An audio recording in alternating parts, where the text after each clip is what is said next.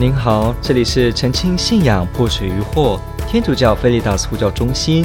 我是创办人吉玛那弗兰金哲昱。您现在收听的是线上 Q&A Podcast。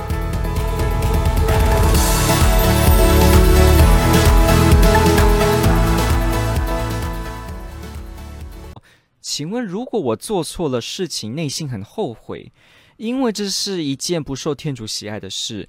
但是当我要告解的时候，却因为这件罪恶很羞愧而害怕告诉神父。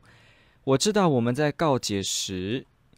呃，告解时应该要将神父当成耶稣来告诉他，但是我做不到。请问这样我还有救吗？这个问题问得非常好，感谢您的提问，因为这个是反映了许多人前去告捷亭的时候会带有的一个心境，也是每一个基督徒从小到大，也许或多或少都会有这样子的一个经验，这是真实的经验，所以不需要感到害怕，也不需要因为这样的感受而觉得自己是不是完全没有救的。答案是。当然是有救的。确实，每一个人要能够走到告捷亭告明，就好像我们一个人要走到耶稣面前，表示我们有罪，这的确都不是容易的事情。因为当我们愿意坦诚我们自己的软弱时，这表示了第一，我们必须深刻的体认到自己的缺陷，是个罪人；第二个，这个要有真实的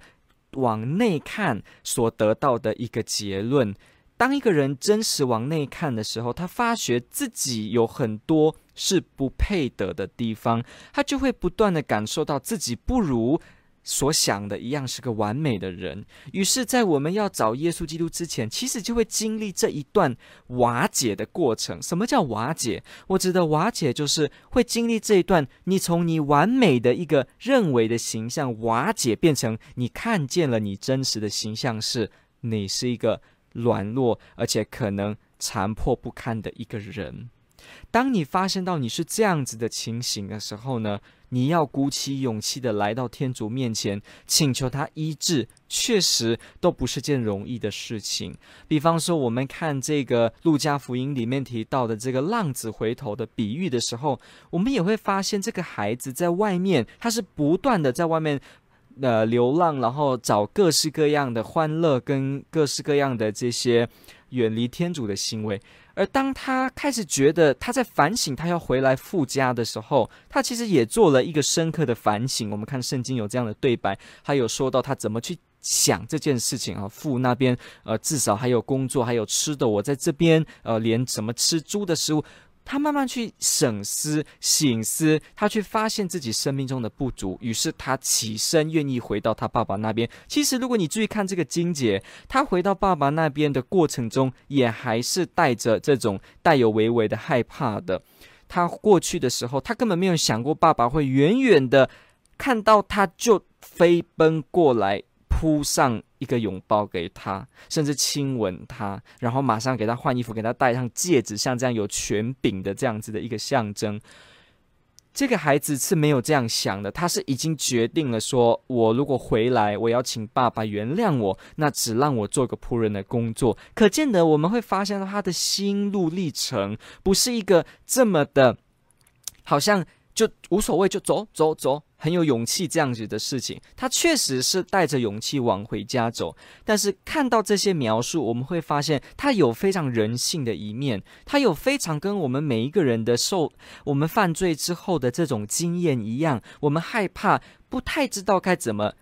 直接的来到天父面前，甚至我们可能自己就会先计算，像这个孩子一样说：“没关系，天主一定不会原谅我，我大概就怎么样就好了。我如果他还能稍微部分原谅我，我就觉得可以了。”我们都有这样子的经验，但是我们看到的是。这个孩子一回去，爸爸马上就飞扑拥抱他，把他的爱给他，然后呢，欢庆欢宴。所以也就是说，其实天主知道我们每一个人的软弱，他知道我们每一个人来到告解亭跟来到他面前可能会带着怎么样的心境，所以他体恤弱小的人，他体恤这些会在生命中感到挣扎以及不完整的人。耶稣天主，他真实的知道我们是这样子的，所以他不会一个很高标准，好像坐在那边这样说：“嗯嗯，来呀来呀，你不来哦，不来就没有份，他不会是这样子的。耶稣他非常了解人会有这样的过程，所以他是非常温柔的。好像我们看这个福音里面提到的，这个父亲是直接冲过去拥抱他，他知道这个孩子一定内心会有很多的不解、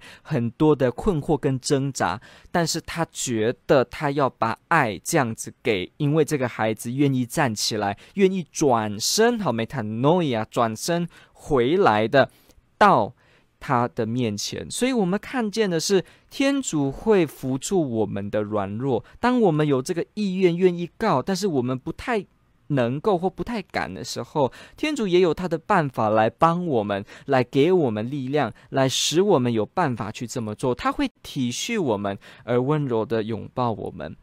那如果像我们碰到这个问题的时候，所谓的我对某一些事情我不太敢跟神父说，然后我不太敢直接这样过去，我给你一个建议，你可以找神师这件事情。天主教会我们办告解的方式有很多种，不一定都是所谓的一定是两个人在这个告解亭里面做告解，有时候也是属于公开的，就是两个人，但是不在。告解亭这个四方之内办告解，他可能是在一个稍微公共空间，比方一个客厅，比方一个呃圣堂的一个角落，也就是说没有一个四面墙壁围起来的一种很私人的这种告解方式。其实有所谓的面对面式的办告解，那也不只是这样子，和好圣事的领受也不见得都是要像这样，好像你有罪你才跑去这个告解厅或。跑去找这个神父就办告解，其实不见得只有这样子的方式。如果你找一位神师，你请他当你的灵修指导，请他也当你的告解神师，你可以跟他说：“神父，我希望能够有一个办告解的神师，可以呃，我定期跟他见面，他可以告诉我有关于我灵修上的事情，指导我，然后我也可以告解。”这个时候，如果这个神父跟你有了这样子的一个灵修导师跟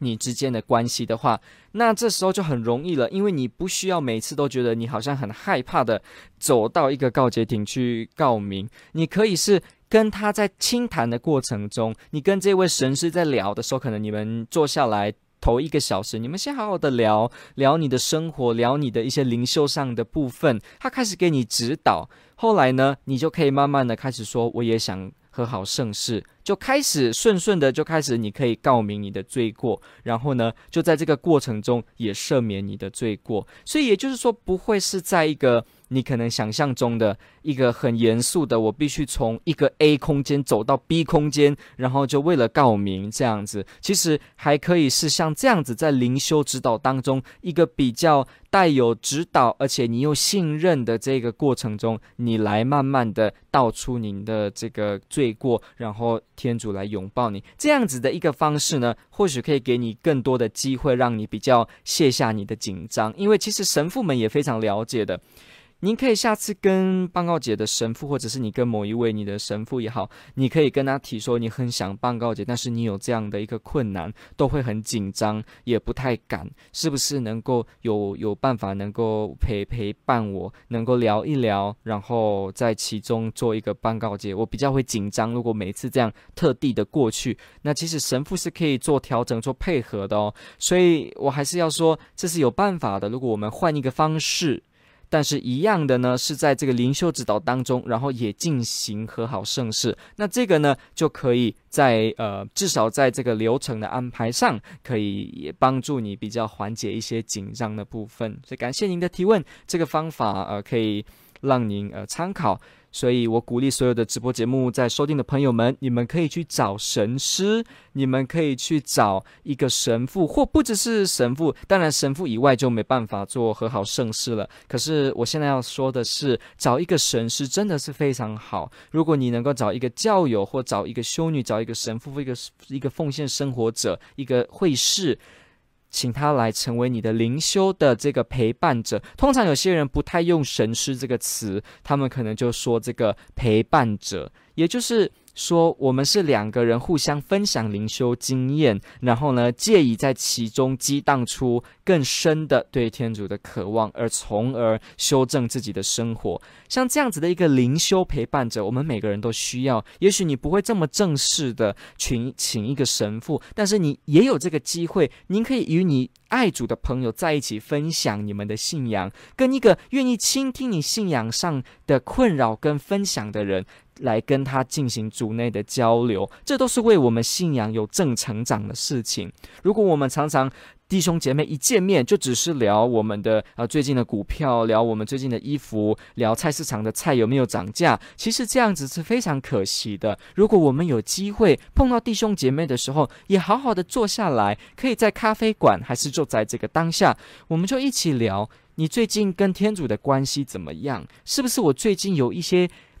情感、心情、灵修上面的一些困惑，然后他跟你分享他的经验，然后你们一起祈祷，像这样子的一个属灵的一个灵性上的伙伴，是每个人都值得去拥有的，值得去建立，值得去寻找的。所以，我也在这个问题的尾巴再次的呼吁，也欢迎所有的朋友们去寻找神师灵修陪伴者，以及去建立爱主的朋友之间的。分享关系，愿天主祝福大家，天主爱您。